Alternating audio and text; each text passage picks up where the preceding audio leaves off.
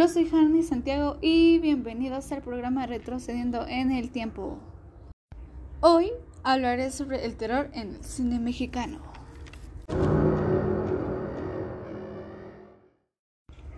Y para ello hablaré de un gran personaje que estuvo involucrado en el tema. Sí, señoras y señores, Enrique Taboada.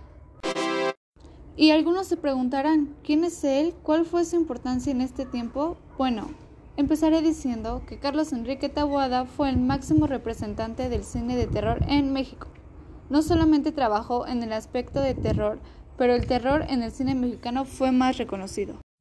Taboada no fue un director popular, ni con el público, ni con sus colegas, ni en la taquilla no fue hasta que sus películas fueron transmitidos sin cesar en la televisión que realmente se volvieron populares. Gracias a una buena propuesta cinematográfica y a un arriesgado cine para su época, es una leyenda del cine nacional. Su carrera inició en 1950, justo en el año en que la televisión llegó a México. En ese nuevo aparato de medio de comunicación masivo nació la carrera de Carlos Enrique Taboada ya que el trabajo en el aspecto creativo de algunos de los programas de este entonces comenzó su faceta como un guionista de King Tabaco en 1954, un filme que resultó un gran trabajo desastroso debido a que la dupla entre el guionista y el director fue un fracaso total. Tristemente, Taboada no solo tuvo que enfrentarse a la decepción que le presentó el ver su obra destrozada en la pantalla grande, sino que vivió en la primera fila el final de la llamada época del oro cine mexicano.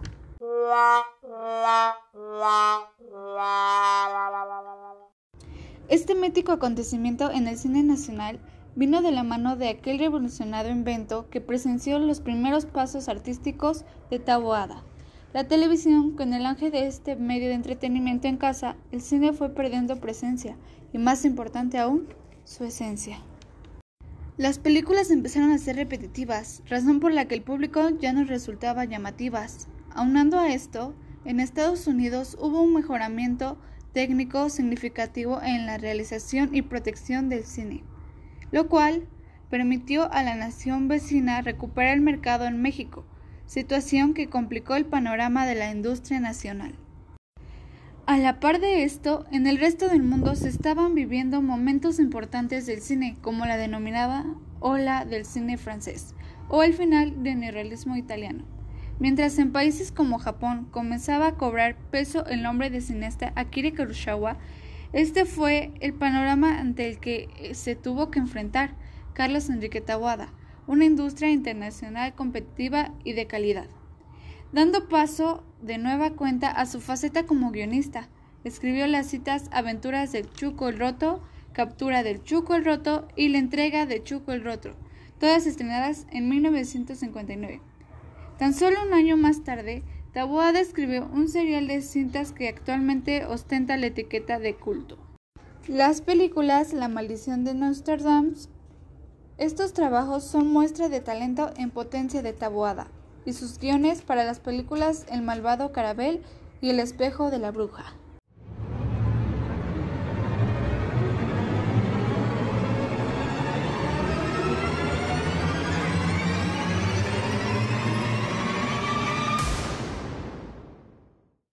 Así, tras varios años de permitir que otras personas llevaran sus obras a la pantalla grande, finalmente en 1966 toma la silla de director y estrena su ópera prima, la recta final. La cinta obtuvo una mediana recepción y destacó por estar cargada de suspenso e intriga. Pero ojo, Hay que recordar que Taboada en principio era historiador. Dio clases de historia en el Instituto Renacimiento a señoritas y jovencitas. Cuando escribe Hasta el viento tiene miedo, tiene una sensibilidad distinta a los demás escritores de terror porque conoce con la cercanía a las mujeres y además a las jóvenes. Era, en definitiva, un director que estaba insensibilizado con esto que sucedía en su época y los miedos de las nuevas generaciones. Tras esto, en 1969 estrena la cinta que es considerada como una de las mejores películas de terror mexicana, Hasta el viento tiene miedo. Si bien el cine de terror nunca ha tenido gran presencia en nuestra industria. Durante aquellos años resultó una arriesgada propuesta para un cine nacional que había perdido su rumbo y se encontraba a la deriva. Curiosamente, su película fue más vista en la pantalla chica que en la pantalla grande, reforzando la fuerza de la televisión en nuestro país. Así dio inicio a lo que es conocido como la tetralogía de terror del director Carlos Enrique Taboada. Y aquí daremos un corte, les pondremos una canción, esperemos que les guste en lo que esperan.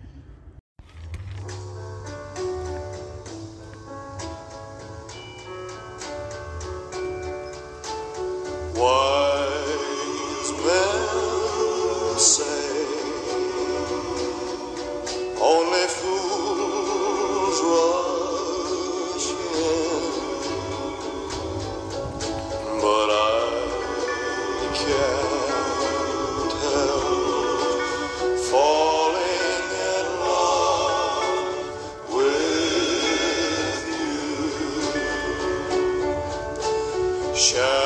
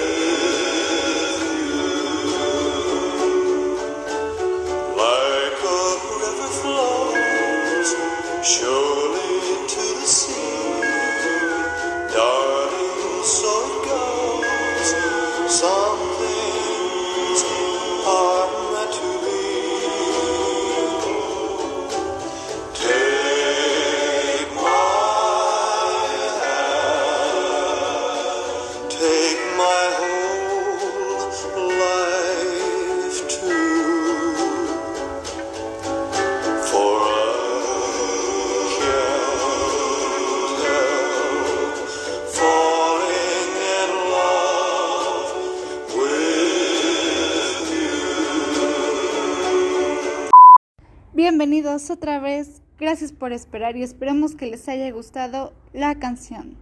Prosigamos. Un año después, vio la luz otro clásico del género en México y la segunda cita de la trilogía de terror, El libro de piedra, película que nos narra la historia de una niña que dice ser amiga de una estatua de piedra con quien además asegura que juega. Sí, wow, ¿no? Sorprende. ¿Cómo que una niña está jugando con una estatua de piedra? Bueno, prosigamos. Con estos dos éxitos en su filmografía, Tawada decide tomarse un descanso del género, pero no del cine. Así es como en 1970 llegan cuatro películas de suspenso dirigidas y escritas por él. Sin embargo, Carlos Enrique Taboada regresaría una vez más al género con el que había consolidado. Así es como se estrenará Más Negro que la Noche en 1975. Cinta que también forma parte de la tetralogía de terror. Sí, anteriormente Taboada se vio obligado a remar contra la corriente debido al pésimo momento que vivía la industria nacional. Durante este año tuvo que enfrentarse contra uno de los motivos más grandes que ha tenido el cine mexicano.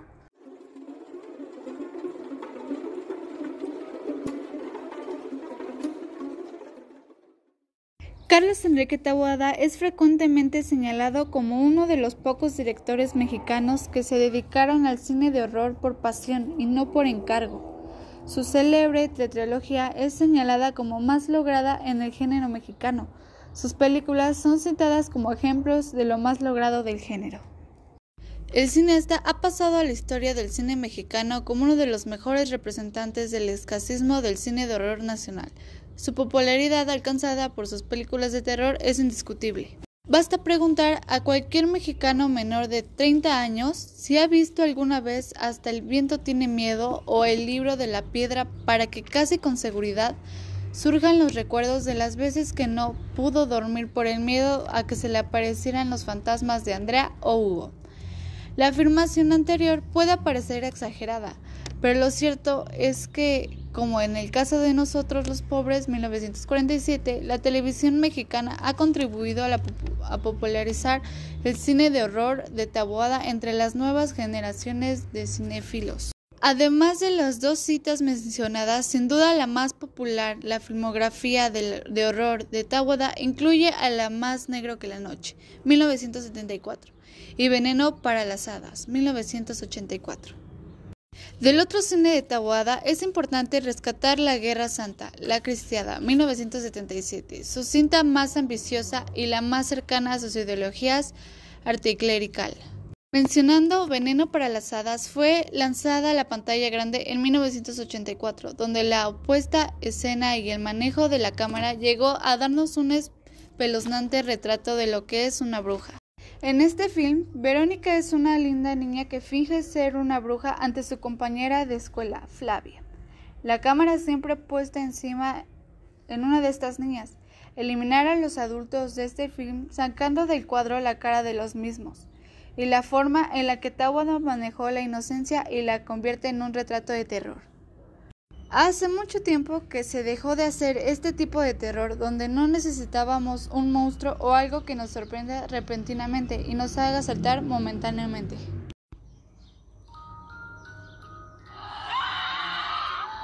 Tawada manejaba el relato para el terror, así que uno intenta verlo y espantarse como lo haría con alguna película de miedo actual, no sentiría el terror o simplemente lo pasaría de largo. Taboada siempre se caracterizó por ser un director que le dio énfasis en el detrás de cámara, su audacia con el guion y el ritmo continuo que le engancha. Y otras de sus películas lograron estos mismos sentimientos en críticos, académicos y en la audiencia de la época. Hasta el viento tiene miedo, el libro de la piedra y Más negro que la noche son solo algunos ejemplos y mencionó a la audiencia de la época y la película Más negro que la noche, porque no fue hace más de tres meses que tuvimos en el cine mexicano el remate de esta película. Hasta el viento tiene miedo de Tawada será recordado por las famosas actrices de los 60, Mago López y Maricruz Oliver. Fue en ese momento una película de complicación con barreras de México de la época un pueblo religioso. Es por esto que fue increíble el ver el espíritu de una jovencita reflejado en la pantalla. Y volvemos a lo que fue un éxito de Tawada. No fueron los efectos, ya que era inexistente el presupuesto durante esta filmación. Y aunque la actuación fue buena, lo que volvió buena esta película fue un ingenio del manejo del guion y como Tawada convertía algo tan simple como el uso de un espejo en el reflejo de un espíritu durante esta escena. El odio hacia la directora del colegio tras dejarlas en vacaciones e indefensas, las tomas donde uno cree verlo todo pero solo esconde nuestros más grandes miedos y el uso del color rojo en los vestidos. En las escenas y otros props de la película le dan un sentimiento espeluznante, dejándonos los pelos de punta.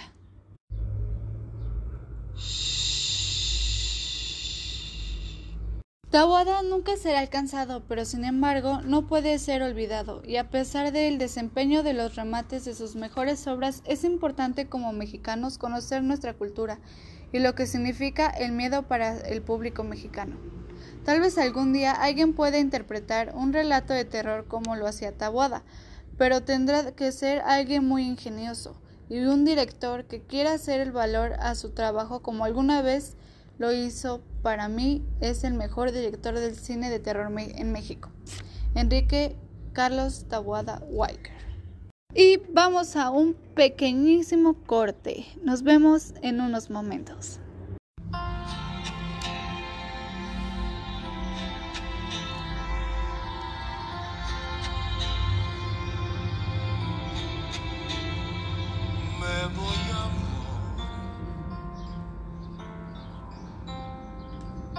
las gracias, porque vivir entre tus brazos es el cielo aquí en la tierra. Perdóname si te hice daño, guarda por siempre mis caricias y mis besos. No olvides eso. Bueno, bueno, seguimos aquí. Gracias por esperarnos y seguimos con este gran tema que es el cine de horror mexicano. El trabajo de este notable cineasta mexicano tardó en ser valorado y en su momento la crítica no recibió de la mejor manera los filmes de Tabuada, pero con el paso del tiempo sus obras se convirtieron en películas de culto. Su estilo sobrio y el manejo de las atmósferas lo colocaron como un modelo a seguir, al grado de que las figuras de la talla de Guillermo del Toro y Quentin Tarantino lo reconocen como una influencia. Tawada impuso su estilo y lo llevó a dirigir sus propias historias llenas de misterio.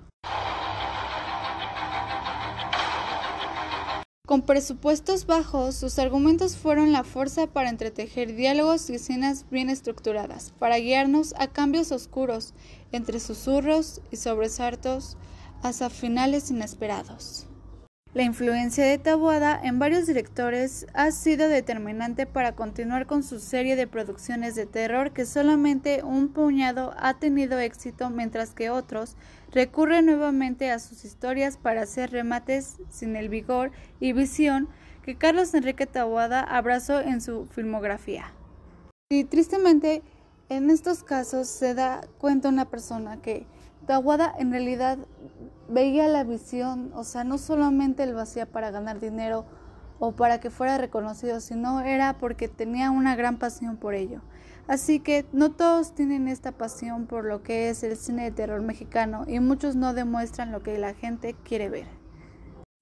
Pero también hay que aclarar que Tabuada en este tiempo vivió una caída arrepintosa del cine nacional, debido principalmente a que nunca se consolidó una industria de calidad, que pudiera hacer frente a la competencia que vendría inmediatamente después de la guerra.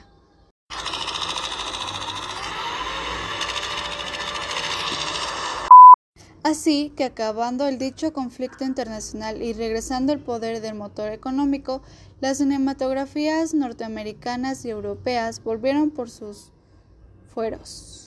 Tawada se encontró con improviso con cineastas que en realidad eran maquiladores, casas productoras que no apostaban por calidad, sino por hacer productos vendibles, echando mano de los ganchos del mercado lógico que fueron coproductores, importando cómicos, directores o actores, todo con argumentos poribles, que supuestamente iban a interesar al público. Como se ve, desde esa época los dueños de los medios pensaban que la gente era tonta. Tawada tiene que acoplarse a este medio rápidamente, por lo que decide trabajar en los cereales. Tan de moda en ese entonces, retomamos como una forma de volver a interesar a la audiencia. Un dato curioso es importante mencionar es que Taboada no dirigió cuatro películas de terror, sino cinco. La quinta película de terror escrita y dirigida por este genio mexicano llevó por título Girón de Niebla y desapareció en misteriosas circunstancias antes de ser vista. Había quienes rumoreaban que Taboada no había podido filmar el Girón de Niebla antes de morir, pero eso no es cierto. Taboada sí filmó la cinta. La pregunta es, ¿dónde está? ¿Por qué no la hemos visto? Todo esto es un misterio, ¿no? Bueno, y con este último dato, damos por terminado este gran tema que es muy curioso e interesante.